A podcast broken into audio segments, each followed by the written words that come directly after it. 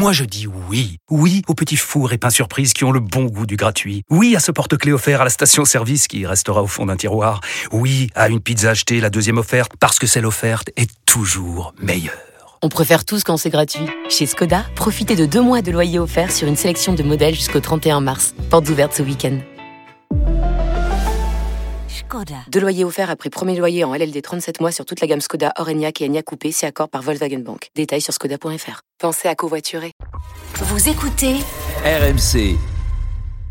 Direction l'étranger, direction euh, précisément l'Allemagne et l'Italie. Salut Polo Breitner. Bonsoir mon cher Thibaut, bonsoir tout le monde. Et salut Johan. Polo.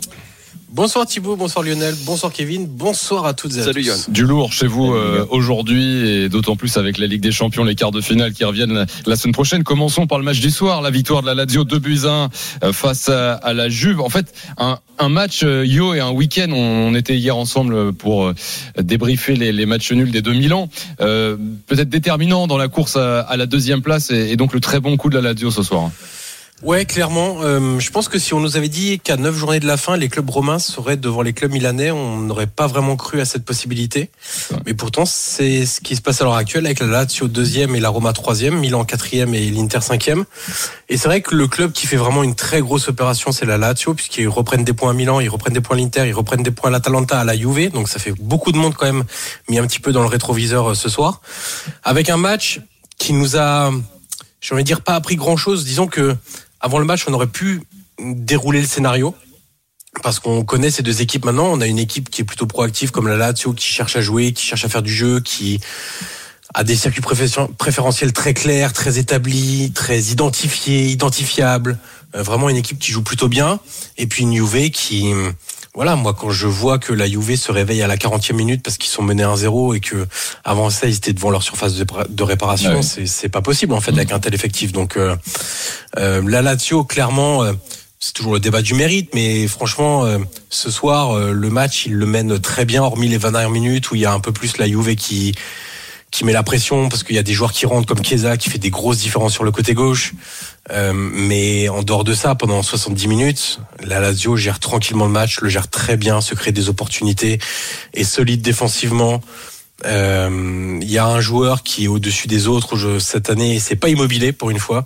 Et j'ai envie de dire, c'est même presque pas Sergei Milinkovic-Savic, c'est Zakani. Euh, Zakani Le deuxième ouais, buteur. Zakani sur le côté gauche qui est qui est vraiment à un niveau euh, très très élevé cette saison. C'est pas surprenant. On sait que les joueurs de côté sous Sarri sont très importants dans le trident offensif, mais lui euh, marque beaucoup. Euh, c'est le joueur italien qui a le plus marqué en championnat. C'est quand même dire aussi qu'il y a un problème d'attaque puisque c'est pas un numéro 9. Euh, mais c'est un joueur déterminant qui marque dans les gros matchs. Il marque dans le derby de Rome. Il marque encore ce soir. Qui est beau à voir jouer esthétiquement, qui ensuite très décisif. Donc quand tu allies les deux, bah tu deviens un joueur majeur de Serie A tout simplement. Euh, et au Est-ce que les le, fait que la Lazio ne soit plus que n'est plus que le championnat euh, yo euh, à jouer parce qu'ils sont éliminés des, des coupes d'Europe, euh, de, de la Coupe d'Italie, tout ça, contrairement à la à, à la Juve qui est encore sous tout, sur tous les les fronts, euh, est-ce que ça ça a pu jouer euh, dans la détermination de la Lazio ce soir contre la Juve? Sur le match de ce soir, je suis pas certain parce que comme je le disais Non. en préambule, en fait, le scénario il était clair même avant que le match se joue en fait. Donc euh, je suis pas certain. Après que ça joue sur la longueur, je pense que oui. Même si Et moi dans je les regrette. têtes des, des joueurs de la Juve et qui qui qui a des des- ouais, des je, je sais pas parce que la euh, Juve, regarde, euh, ils sont quand même, ils étaient quand même sur une très grosse série. euh, euh, ils gagnaient beaucoup de matchs, la détermination ils l'ont. Non, je crois que euh, sur la longueur, ça va jouer. Je pense avec les autres concurrents, on verra si tous les autres euh, passent encore ce tour-là en, Coupe d'Europe, passent les quarts de finale. Mais plus que la détermination des joueurs de la Juve, ce, que- ce que tu sous-entends, pardon, c'est que ça aurait pu manquer ce soir. C'est la détermination des joueurs de la Lazio depuis le début de la saison, en fait. Et pas simplement parce qu'ils sont éliminés des coupes. C'est Sarri a réussi à amener ça petit à petit. En début de saison, c'était un peu plus compliqué, mais là, ces derniers mois, c'est vraiment une, une exigence semaine après semaine qui s'est instauré dans ce groupe et on le voit clairement sur le terrain. Juste pour faire rapidement le point classement, le Napoli loin devant 74 points, la Lazio deuxième 58 points, troisième Roma 53 points, AC Milan 52 points, Inter 51. Euh, Bouge pas Yo, dans un instant on dira un mot rapide de la, la Coupe d'Europe euh, avec tes, tous tes clubs italiens au programme Bien sûr. la semaine prochaine. Euh, L'Allemagne, Polo, avec eh ben là aussi une journée peut-être décisive où bah, déjà on on peut-être on peut acter que les les deux premiers qui ont battu le troisième et le quatrième euh, aujourd'hui euh, se joueront le, titre, à savoir euh, le Borussia et, le Bayern. Le Borussia qui a battu l'Union Berlin et le Bayern qui s'est repris contre Fribourg. Donc victoire 1-0 trois jours après l'élimination en coupe contre ce même Fribourg.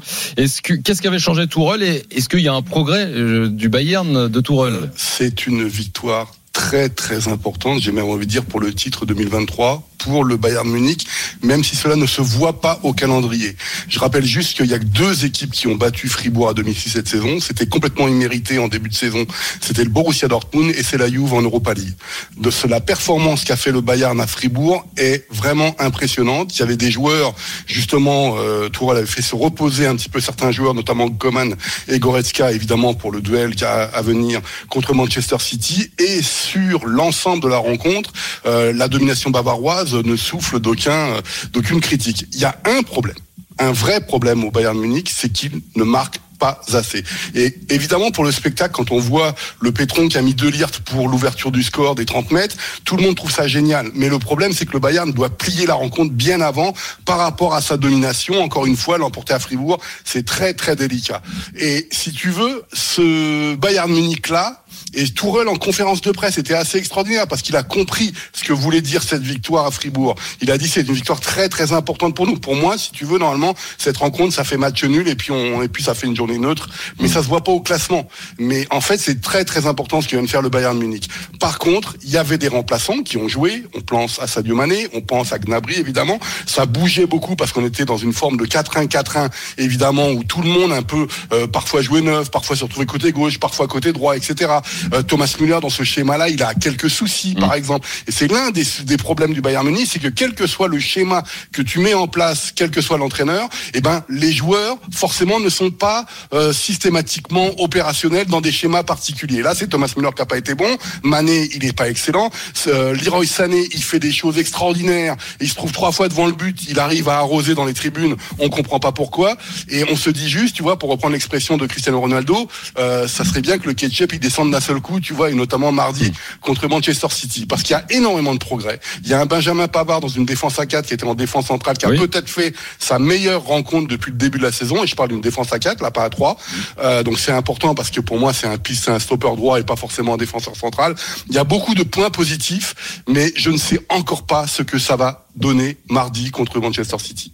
Eh ben oui, réponse euh, très Ça vite. va être beau, en tout cas. Ouais, ouais, on a hâte euh, d'y être. Euh, un mot pour conclure, euh, Johan, parce que euh, bah voilà, on le répète assez, on va en profiter. Tu es la star de ces quarts de finale de Ligue des Champions avec tes tes, tes trois clubs. Sur sur le week-end, donc euh, l'Inter euh, qui jouera contre Benfica à Benfica mardi et donc le Milan Naples le mercredi soir. Euh, les formes là euh, des uns des autres. Comment Euh, euh, compliqué pour les clubs milanais. Ouais. Euh, on en parlait hier soir. Hein, L'Inter, Mhm. le match qu'ils ont fait, euh, c'est c'est c'est pas bon. C'est offensivement, ça marque pas assez de buts. Euh, Il y a toujours la question de Lukaku qui rate des choses insensées. Euh, Alors euh, quand ça arrive une fois, deux fois, trois fois, quatre fois, ok. Mais quand ça devient la dixième fois, dixième, dé... enfin dix défaites, des matchs nuls, des points perdus partout, euh, ça devient un peu compliqué. Je vais vous donner une petite stat juste pour boucler, ça va vous donner un peu une idée.